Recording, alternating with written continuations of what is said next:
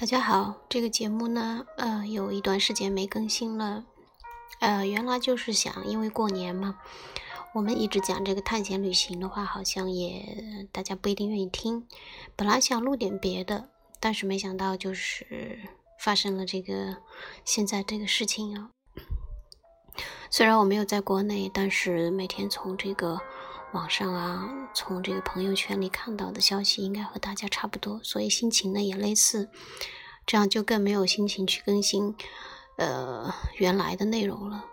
但是我想，无论怎样，生活是要继续的，所以今天呢，我想更新节目。但是呢，呃呃，今天先不跟这个斯文赫定的探险笔记，呃，想说一个和武汉相关的事情。我看到了一篇写武汉的这个呃文章，我觉得还挺好的，呃，给大家来读一下啊。它的题目就是叫做“汉正街和吉庆街”。未到武汉之前，对武汉的了解基本上限于从读池里、方方等武汉籍作家叙武汉的小说中得到的印象。一旦有了印象，人的本性都好于去印证一番。虽然知道小说本是高于生活的务实，但那种宁信其有不信其无的冲动是压制不住的。到了武汉，必经长江大桥，必不放过黄鹤楼，必要去汉正街、吉庆街徜徉一番。精雕细琢地挤出了瞻仰汉正街、吉庆街的日子，正赶上武汉雨季中的艳阳天。四月底，这一天的温度已达三十二摄氏度。经过咨询。筛选掉借汉正街名头兴起的经营家装饰品市场的汉正西街，直奔现名为汉正东街的正宗汉正街。骄阳下的汉正街赤裸裸的，虽是店铺连店铺，摊位靠摊位，但内容不复杂，像是一眼能望穿。经营的无非是些毛巾、袜子、内衣、箱包之类的琐碎之物。失望之余，左顾右盼，发现其。街的外沿早胜于主街，像是一棵并不粗壮的树干，却发出了繁茂的枝桠，随意盘根错节，任性四方发射。于是着意往一条小巷深小巷子深入，道士店铺至次皆比，有了些像样的品牌店或仿品牌店。汉正街占尽了其服装集贸市场的名气。支持了他好久不怕巷子深的脾气。他的品牌精品店躲在巷子中，碎货杂货小铺子倒称霸主街，显现了他独有的特色。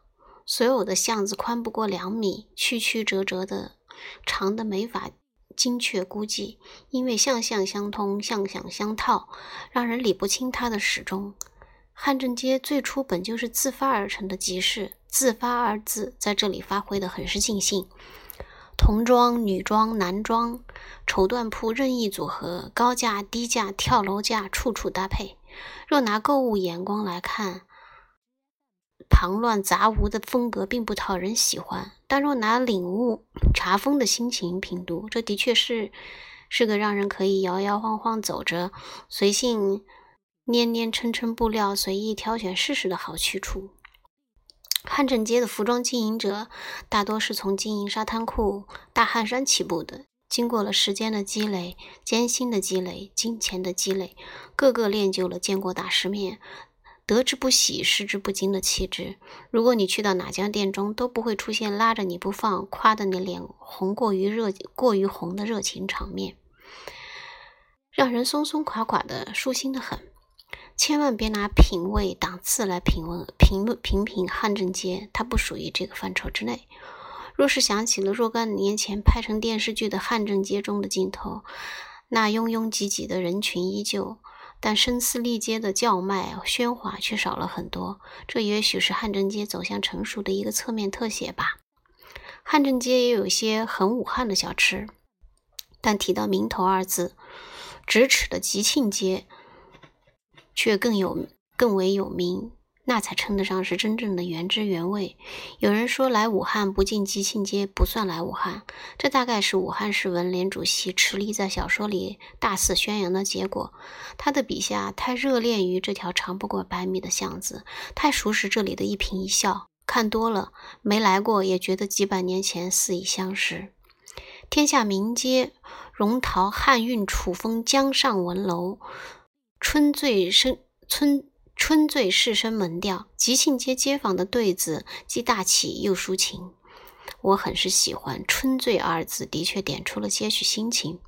本意是用眼睛和肠胃来消化吉庆街的，却意外而有幸的遇到了吉庆街发展的见证人之一江运生老先生。二零零零年由央视张鹏编导的荣获中国长纪录片金奖的《吉庆老街》中，江运生便是其中片头的解说人。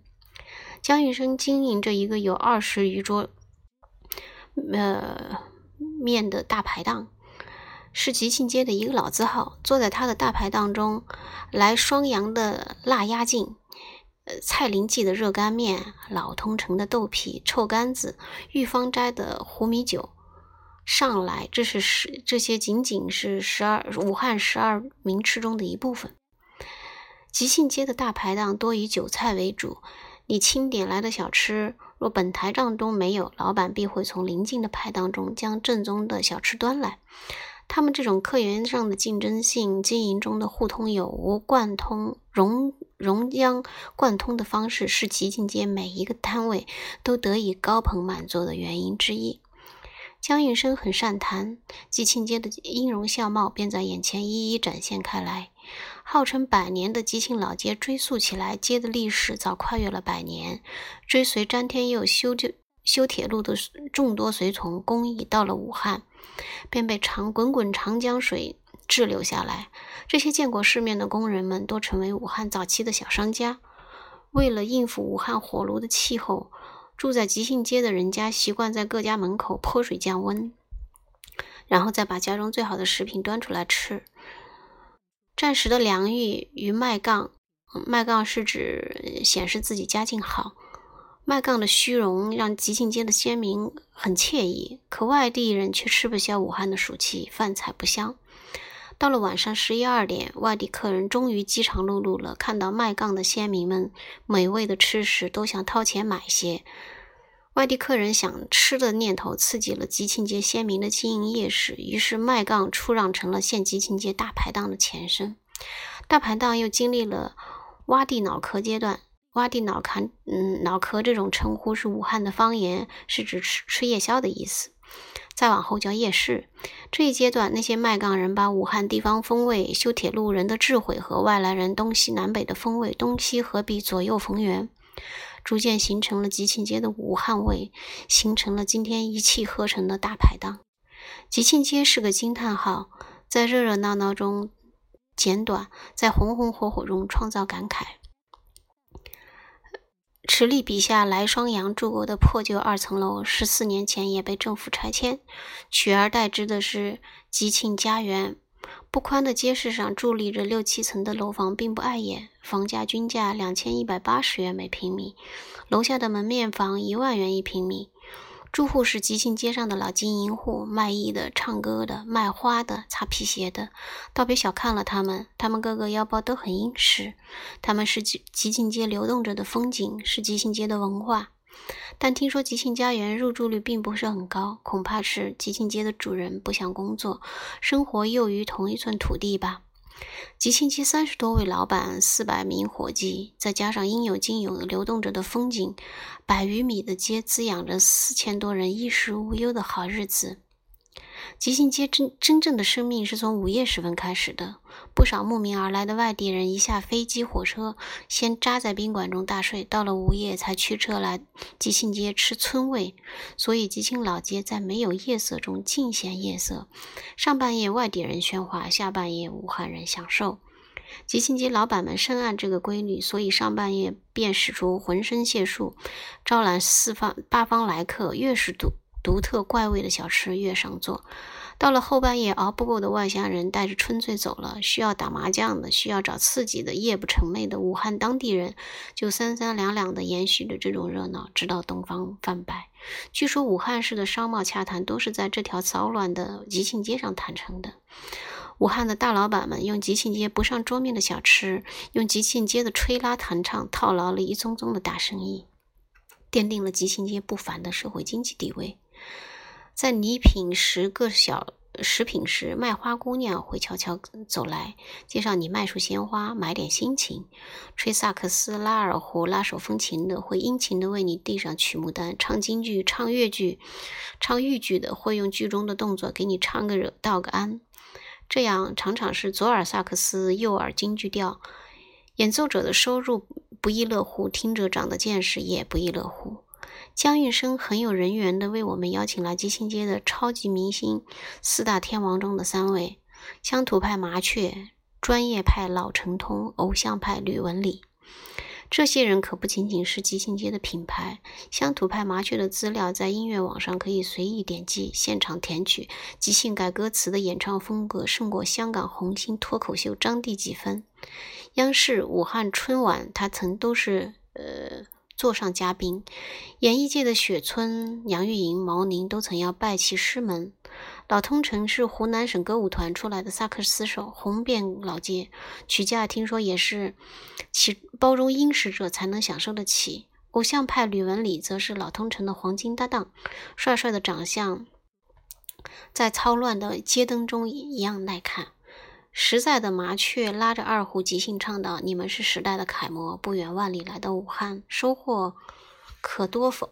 你们的兢兢业业让我钦佩，知书美美貌让人舒心很多。”吉庆街的卖艺人早已提前跨入了小康行列，他们的许多东西像我们眼前所见到的那样，都与吉庆街融为了一体。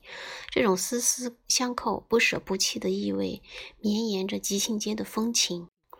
江运生大排档对面的白毛大排档，听说是池莉小说《生活秀》取来商阳原型李琼经营过的摊位，所以摊位外立着的是电影版《生活秀》中演来双阳的演员陶虹和李琼的合影。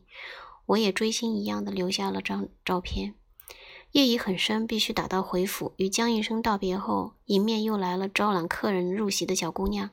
她甜甜的笑着说：“请进来尝尝我们的小吃吧，我给你找张清静些的桌子。吃过了，我好心的表示歉意。那下回来吧。”小姑娘依旧笑意盈盈，像是百年笑意盈盈的老街。就念到这儿，心里嗯也是各种滋味。不管怎样，希望大家。都不要放弃武汉，都记得武汉。等疫情过了以后，无论去过的还是没有去过武汉的人，都去一趟武汉，去看看汉正街，看看吉庆街，体会一下武汉人那种飒爽的性格吧。再见。